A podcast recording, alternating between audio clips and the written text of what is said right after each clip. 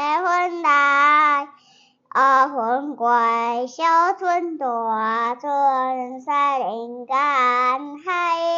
人步步个叮叮，海声几阵个几阵。大家好，欢迎来到我们海声的呼唤。今天呢，很特别，我们邀请到的是呃海生华德福的毕业生庭安。庭安今天要来跟我们分享他第十三年，就是我们所谓的 gap year 这一年，他做了一些什么样的事。那我们先欢迎庭安帮我们自我介绍。大家好，我是庭安，我是从幼儿园到高中都是读呃华德福体系的学生，这样。OK，所以平安等于是从幼儿园的时候就开始在呃海呃华德福的学校就读。对，那你是刚毕业吗？对的哦，对，我七月七号才刚从海生毕业。毕业好，嗯、那在海生比较特别的是，就是我们会走一个叫第十三年所谓的社会实习的部分。我记得校长有说过，就是这个第十三年啊，就是让你们去把十二年的课程给堆叠完之后呢，然后在这第十三年去消化跟整理。嗯、那平安，你在这第十三年，你做了一些什么呢？一开始的时候，我是去新北板桥的光脚共学，那那边我是担任就是嗯课后辅导他们作业的这部分，然后也有帮忙做活动企划，像是我们假日的时候会带小朋友去爬山，或是骑脚踏车、游泳这种户外的活动。然后就会去规划这一类的应对的活动，那有时候也会出去，呃，其他县市过夜，就是也是带小朋友出去活动这样子，那就是学习去帮忙规划一些写教案啊，或者是去规划这些流程这样子。哦，所以你有先去光脚共学？对。那除了去光脚共学是比较陪孩子的部分，我看你好像还有去陪一些就是像是老比较长者的部分。哦，长者的部分就是在呃十三年的下半年的时候有到呃台中和平区的达官部落，那那边是有一个协会叫做生根德玛温协会，那那边是因为比较偏乡的部分，所以就是我们照顾的长辈就是独居的老人或者是就是行动不便的。长辈这样子，那我们做的工作就是帮他们准备午餐，然后再骑摩托车载他们的午餐，然后就送到他们家里。那其实蛮多长辈都住在比较呃山上，然后路也比较没有那么方便，说把物资送过去，所以他们都是就是等我们把午餐送过去这样子。那有时候也会送晚餐给他们，那或者是就是帮他们洗澡啊，或者打扫家里，或是就陪他们单纯聊天这样而已。那另外一个部分是有我有参加，就是部落的一个国小，他们每周会有一次的陪读班，那就是会设计一些课程帮小孩子上课，然后就是透过不同的课程，希望可以让他们就是对生活有更多的启发，或者是就是刺激他们有更多收获的时候，因为在偏乡就是物资或者是资源都很少，所以希望可以多带一些他们没有见过的东西跟跟他们交流，这样子。啊，等于说平安在这第十三年的时候做了很多，真的是所谓的社会服务，然后服务的有小孩跟长者的部分。那在这过程当中啊，你自己有没有什么样比较深刻的一个心得感想？就是走过这一年之后，我觉得。自己真的有找到说，我真的想要做的事情，就是我很喜欢服务长辈跟老人家。然后，因为其实除了刚刚讲的那两个单位以外，还有去，呃，因为我在光脚共学有遇到两个特殊的儿童，他们是跟一般生不太一样，就是自闭症跟过动症的小孩子。所以在经过那个那个经历之后，就想说，哎，自己是不是有兴趣，希望可以接触更多。跟特殊生可以工作的机会，所以后来，嗯、去完德玛温之后，我就到，呃，沙鹿的一个儿福馆，那边是有在照顾特殊儿童的，那是有一个 像是剧团，就是让一些特殊的儿童可以，呃，表现自己啊，然后可以站上舞台去演戏的一个机会。那我去参加他们的培训，就是带着小孩一起唱歌跳舞啊，然后带他们就是。念剧本啊，然后最后会有一个演出这样子。那呃，到红玉基金那个是红玉基金会，那之后也有到海口腔协会，这是照顾失智老人的一个据点这样。所以我一直在这一年里面都一直在尝试，就是也是在这个过程中发现，说我真的想要继续做的事情，就是照顾长辈的部分跟照顾小孩子。对，所以就很确定说，哦，我觉得我找到了，我想要继续走这个这一块的工作，就是以后我也想要继续走这一条路。这样，刚刚有提到说，就是照顾比较特殊的孩子，嗯、那你在跟陪伴这些比较特殊的孩子里面，会不会有什么样的困境？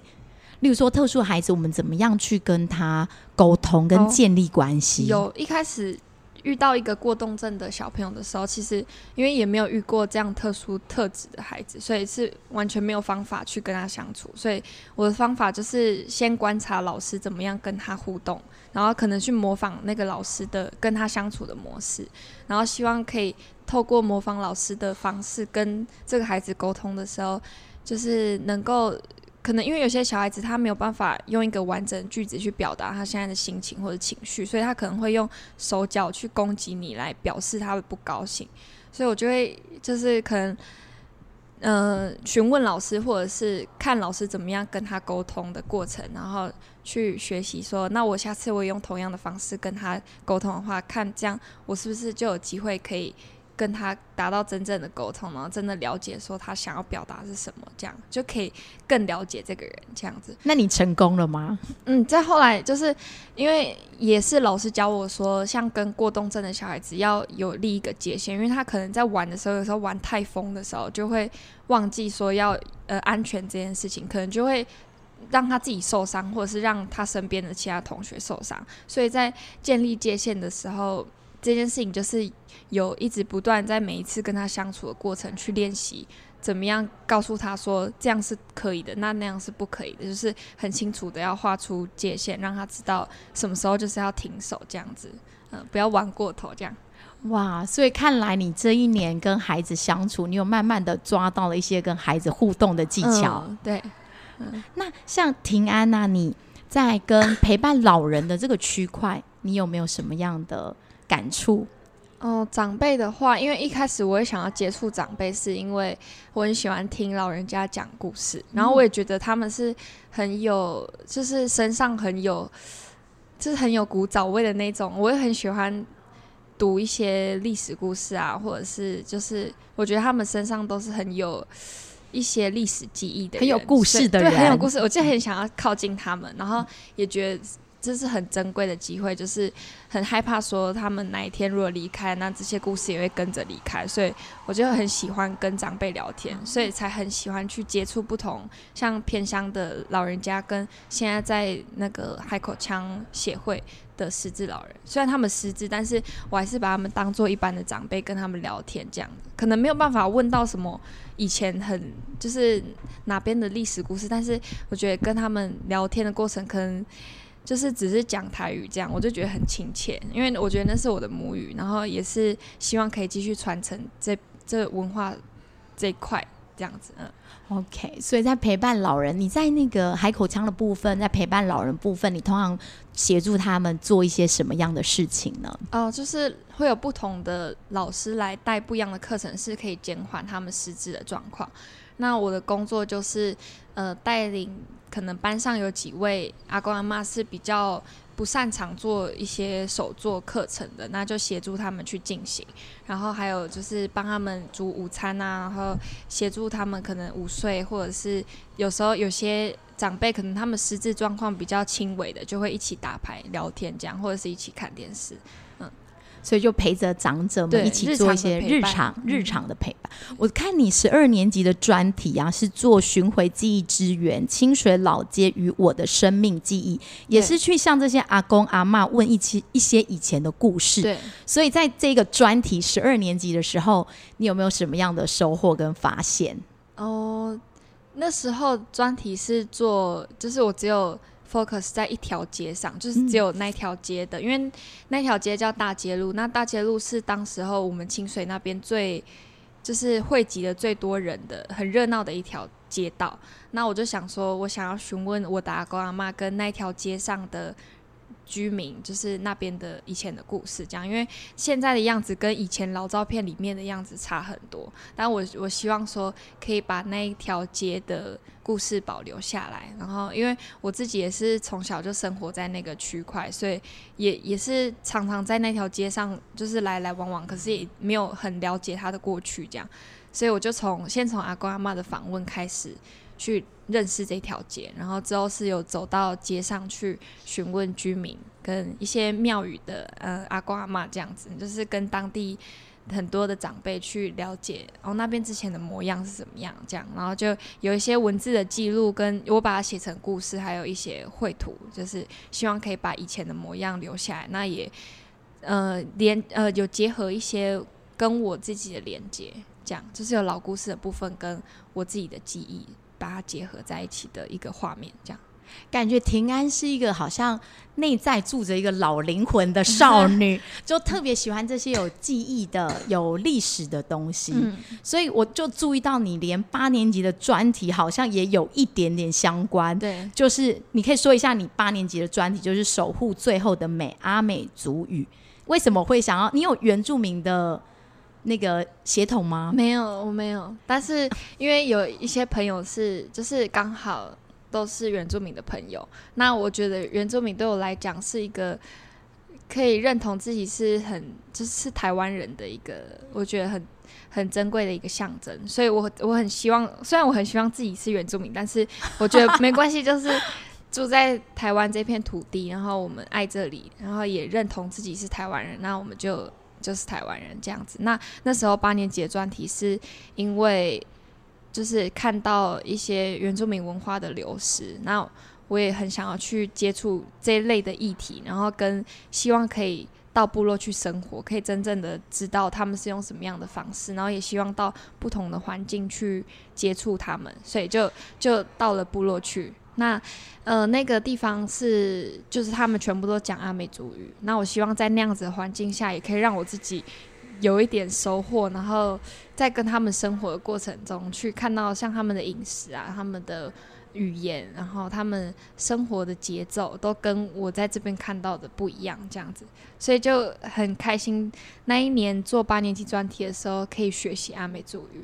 所以你原本也是完全不懂阿美哦，完全不懂，对。所以你特别利用，你用多长的时间待在那个地方？哦，我去了大概有两三个月，我记得是两三个月，就是都住在那个部落里面，就是希望可以长时间的在那边，像蹲点这样，就是很可以很深入的跟他们有，就是生活上面的有连结，然后更了解他们，也可以透过就是那边其实蛮多书是可以去看他们以前。的一些，因为我很喜欢看旧东西或者是老故事那种，我很喜欢那种味道很有味道的东西，所以我就会去看他们一些可能事件啊，或者是他们的历史故事啊，然后就去更了解他们这个族群跟在当地有发生过什么样的事情，我觉得很好玩。我觉得这是蛮不容易，因为你毕竟那时候八年级就是一个国中生而已，然后你可以真正的进到部落里面去观察大家。嗯、那你有说过这样一路走来，尤其到第十三年的时候，对你来讲就是享受一个人的孤独，其实对你是不容易的，嗯、真的、嗯。那你要不要分享一下，你在这个过程当中有遇到一个什么样的比较孤独的状态，或者让你更了解你自己比较这个区块的部分？嗯就是那时候，呃，在十三年级的一开始，我是到新北的光脚共学。那在那边，其实因为台北的天气是冬天比较潮湿，然后也常常下雨，所以下雨的话就会让心情很、很、很很郁闷。对，很郁闷。这 你是一个人待在那边？嗯、呃，对。但是那边是有认识的老师，但是就会可能自己待在宿舍的时候，就会很。觉得不知道做什么，那我觉得我一开始不知道做什么时候，想说还是我出门逛一逛。可是出门我又不喜欢一个人出门，因为我觉得很不自在。我想要有一个伴，可是又没有一个伴的时候，我就想说，但是我还是得学习跟孤独相处。那我应该要怎么做？所以我就想说，那我喜欢做什么？我喜欢。编织啊，我喜欢做一些手工类的东西，或者是画画，或者是写一些日记，所以我就开始朝这个方向去把时间花在这件事情上。因为有时候假日的时候，呃，没有工作，但是就也不会搭车下台中，因为可能隔天马上又有事情，所以就想说，那我待在台北。可是待在台北，第一个天气让我的心情蛮蛮，就是很有点郁郁寡欢。嗯，对，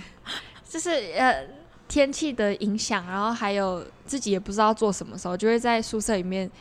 好像待着也不是，然后要出去也不是，所以我就开始做手工啊。然后我发现，哎，我很专心在手工上面的时候。就可以忘记哦，我是自己一个人待着。然后我发现，我跟我喜欢的事情在一起的时候，就是相处的时候，我就可以忘记我现在是很孤独的状况。所以我觉得应该是有一点跨越去，去突破了我没有办法不喜欢自己一个人待着的这一块。嗯，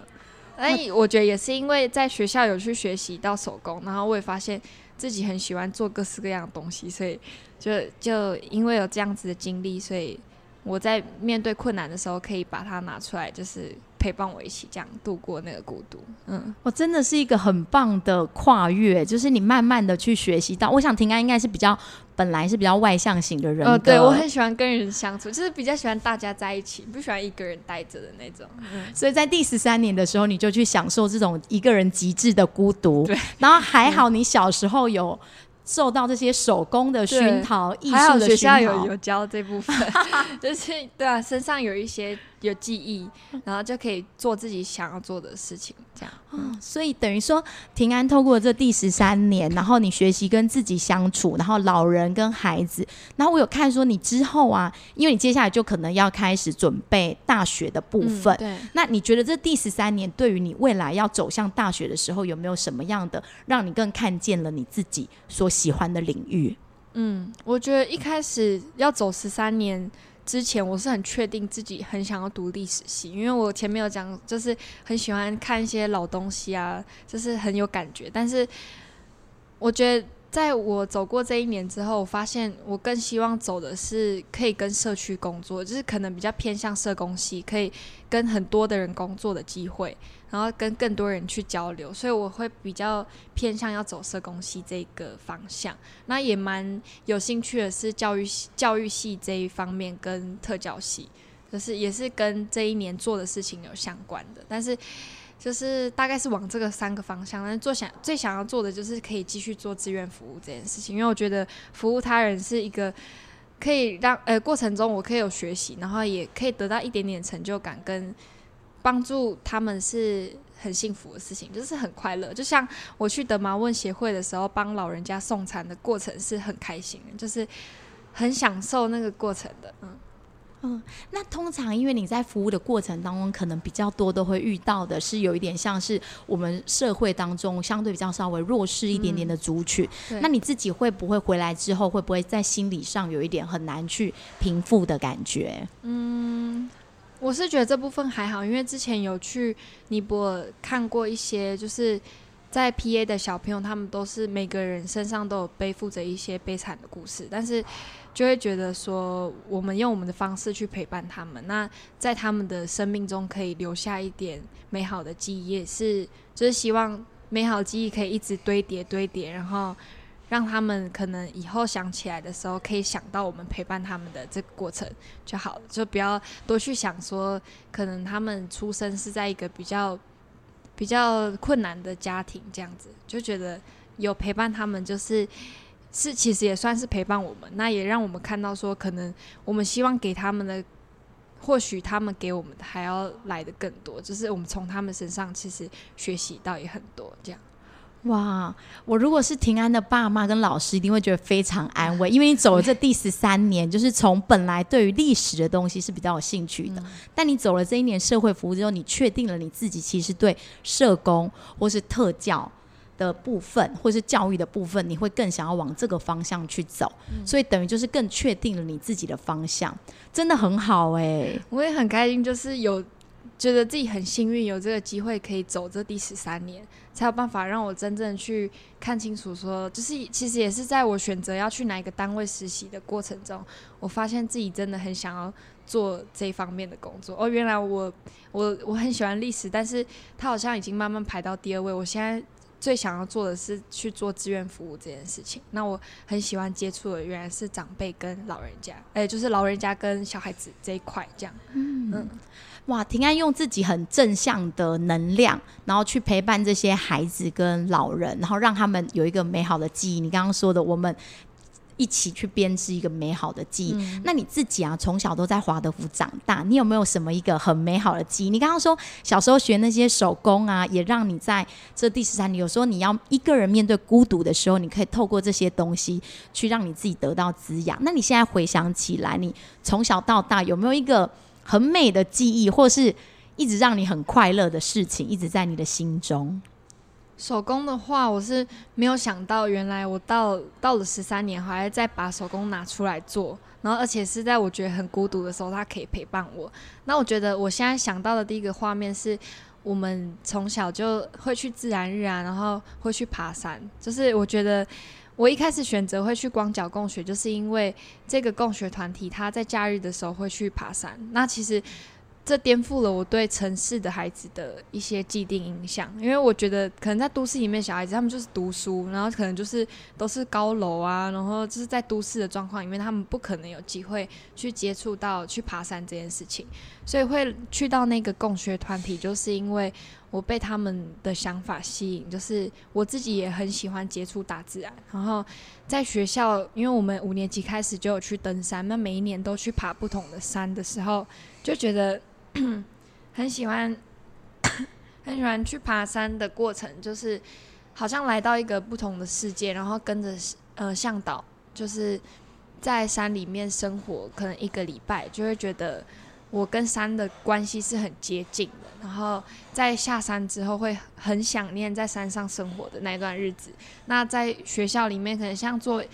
堆肥啊、易肥，或者是一些我们很多跟土地的接触。就会觉得人跟土地是没有办法分开的，也觉得很像家人这样，我们是互相影响的，然后我们是很贴近的，所以自己就是对于呃接触山林跟就是学校有这样子的课程是印象很深刻，然后也觉得很美好，然后很怀念说以前可以全班然后跟着学校老师还有就是向导一起进到山里面，用不同的方式跟山就是在一起的记忆这样。所以感觉起来，跟自然跟土地的连接，在你的心中已经种下了种子。嗯、哇，那今天真的很谢谢庭安跟我们分享了很多关于他第十三年，然后还包括他十二年跟八年级，好像你的专题一路以来都有一点点的相关性。呃、嗯，有好，那今天很谢谢你来到我们的节目，谢谢你，谢谢。千秋阿母，温柔爱声，不心流啊。不管成功也失败，不管好也坏，大海里我是哪来可笑？爱会得到的来，爱会得到。